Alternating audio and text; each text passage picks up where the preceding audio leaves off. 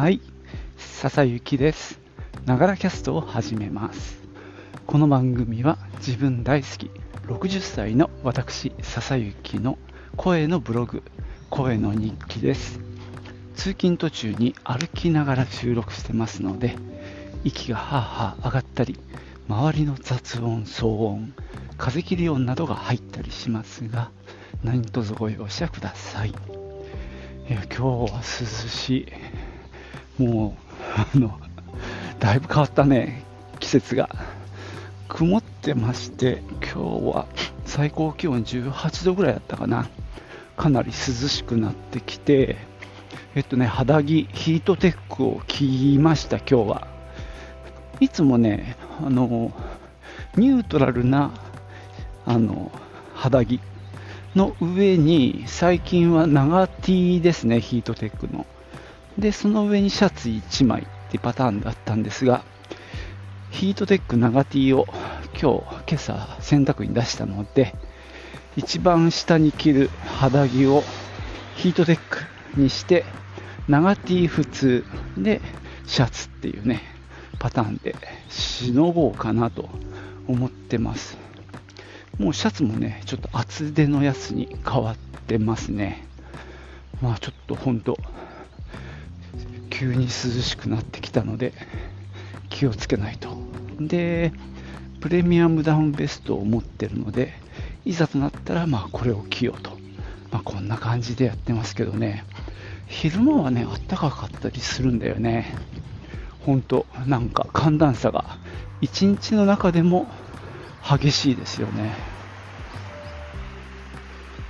こうさて、えー今日はですね、チコちゃんネタ、パクリやんって言われたら困るんですけども、せっかくなので今日一つ勉強になりましたんでね、えー静岡、まあ私住んでいる、ここがね、サッカー王国って、まあ自分たちでも言うんですけども、まあ、それがなんでそう呼ばれるようになったのかっていうね、話を聞いて大変勉強になったので、シェアしようと思います。じゃあ、行ってみよう。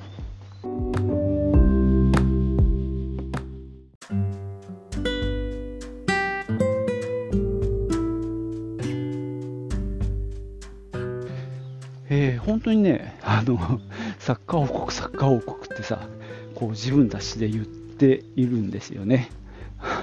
そそれは言い過ぎか。で、俺の心の中のツッコミは、じゃあ、サッカー王、王様って誰だよってね、王国っつうぐらいだから、王様いるんじゃないのって。まあ、静岡県出身じゃないもんでね、あの、そういう、まあ、ツッコミをつい入れてしまうんですけども、まあ、別に王様がいるから王国っていうわけではなく、盛んな地域っていう意味で、まあ、王国って言ってるわけですね。こんな当たり前か。で、えーっと、実際ですね、そういうふうに呼ばれているようです。で、一番客観的なデータが、過去7回だったかな、そのワールドカップに出た時のそのメンバーの出身地を見ていくと、1位が、えー静岡県なんですね。次が神奈川だったかな。あの、まあ、圧倒的ってわけじゃないけども、十何人輩出って感じですね。で、2位がやっぱ十何人で、あとは1桁っていう感じだったので、まあ、そういう意味では、あの、かなり、あの、多いですね。まあ、それ、それだけで、あの、王国の、なんていうか、裏付けになるかと言われると、ちょっとでも心もとないんですが、まあ、確かにそれは説得力あるなって思ったんですけど、まあ、一応そうやって呼ばれてるっていう前提で番組も作られてるんで、まあ、そこを疑ってもしょうがないか。で、なんでそう呼ばれるようになったのかっていうのが今日の問題でした。わかりますか？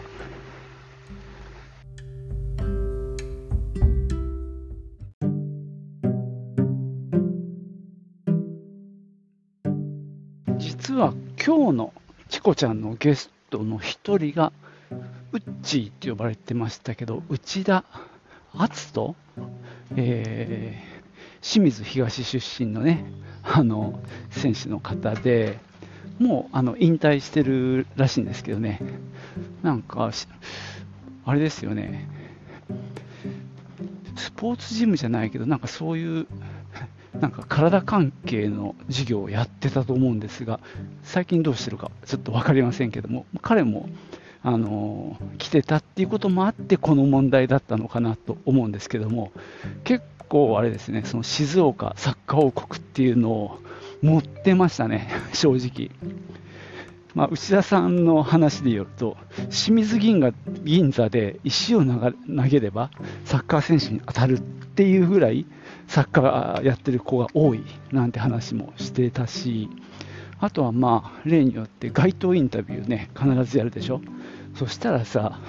静岡駅前とかで街頭インタビューしてたんだけど、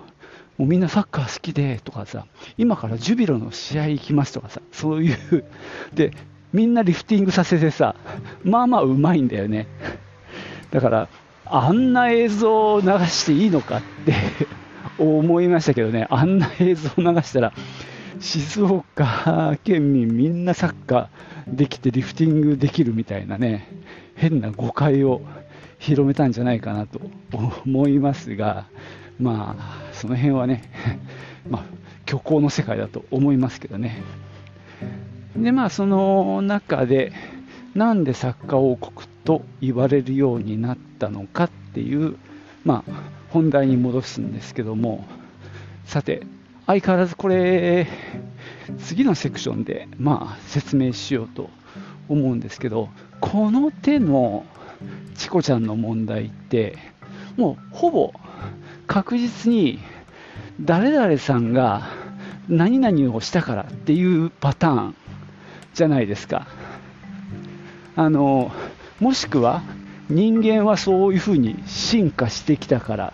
生存戦略みたいな話とかさ、大体こう、いくつかに類型化されるわけですよ。で、その中のもうこれは間違いなく、誰々さんが何々したからっ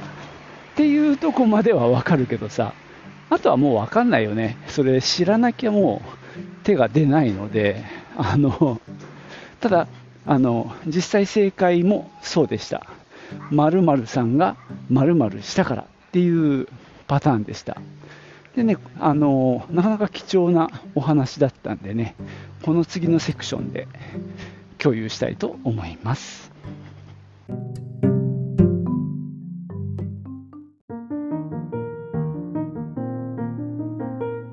さて、静岡サッカー王国、その理由っていうのがですね、えー現在の藤枝東の元になる志田中学。志田っていうのは志すに太いで、まあ、志田郡っていうね地域でもあるんですけどもそこの初代校長になった西堀さんという西堀兵三郎さんかなという方が全校生徒にサッカーをやらせたっていうのが大きなきっかけになったそうです。実際はね、その5年前に、まあ、現在の静岡大学に相当するところでサッカー部ができていたそうなんですけども、その5年後、まあ、その全校生徒にサッカーをやらせたっていうのがきっかけだということでした。でちなみにですけども、他県もすでにサッカーはやっていて、静岡は遅かったぐらいなんですよね。にもかかわらず、その西堀校長の、まあ、考えによって、どうも静岡がサッカー王国になったっていうことらしいんです。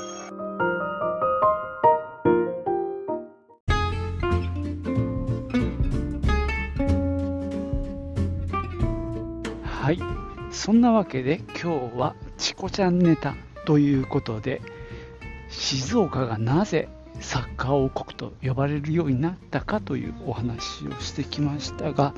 もう一度整理するとですねえー、っと1900ちょっと順番に言っていきましょう。1924年の話ですね。当時創立した志田中学校にその初代校長として西堀兵三郎さんが、えー、赴任して全校生徒にサッカーをやらせたっていうのが一つのきっかけだそうです、えー、この西堀さんは、まあ、アソシエーション共同っていう概念を生徒たちに、まあ、伝えたいというかそういう思いでサッカーをやらせたそうです。でまあ思惑としてはまだサッカーっていうものがねあの広まってなかったので静岡一でうまくいけば日本一になれるんじゃないかっていうね目論みもあったようなんだけどやっぱり人数、ね、11対11なのかな当時も、まあ、大人数で1つのボールを蹴り合ってっていうところで、えー、大勢でやれるしずっと走り回ってるんで体力もつくとかそういったまあ考え教育的な効果も考えてあの導入したようですね。でその思惑は見事に当たってですね、えー、サッカー部が創部5年で全国制覇をしたようです。そして、えーまあ、24年から12年後1936年には、えー、ベルリンオリンピックっていうのがあってそこにそのシダ中の OB が参加したということで、まあえー、全国レベルでも通用するような選手を輩出したようですね。でその勢いもあって藤枝市に日本初のえー、サッカースポーツ少年団っていうのもできたようです。いわゆるスポ少ですよね。でその3年後これがすごいんだけど清水市で日本初の小学生サッカーリーグができたようですリーグができるってことはチームがいくつもなきゃいけないっていうことでなかなかすごいなって思うんですけどねそれが1967年だそうです。で、まあ、こうやってまあ静岡県にだんだん広がっていったっていうことなんですね。そして、えー、1952年には藤枝あの志田中が藤枝東高校になりましてその5年後1967年これがすごいんですよ。国体とインターハイと冬の、えー、高校サッカー選手権全部優勝するっていうね史上初の高校サッカーの3冠を達成しました。藤枝東が。さらにその5年後清水東は、えーと、インターハイで優勝。その4年後、えーと、静岡学園が、えー、高校選手権で準優勝、えー、その辺りで、まあ、この70年代ですね。まあ、こういった活躍を見て静岡がサッカー王国と呼ばれるようになったそうです、まあ、そんなね礎を築いたのがこの、えー、西堀兵三郎さんだったというお話でした、えー、この藤枝東高にですね取材に行ったのが雨宮さんっていうねあのギター弾く人なんですけどなんとかかんとか始めましたの人なんですけども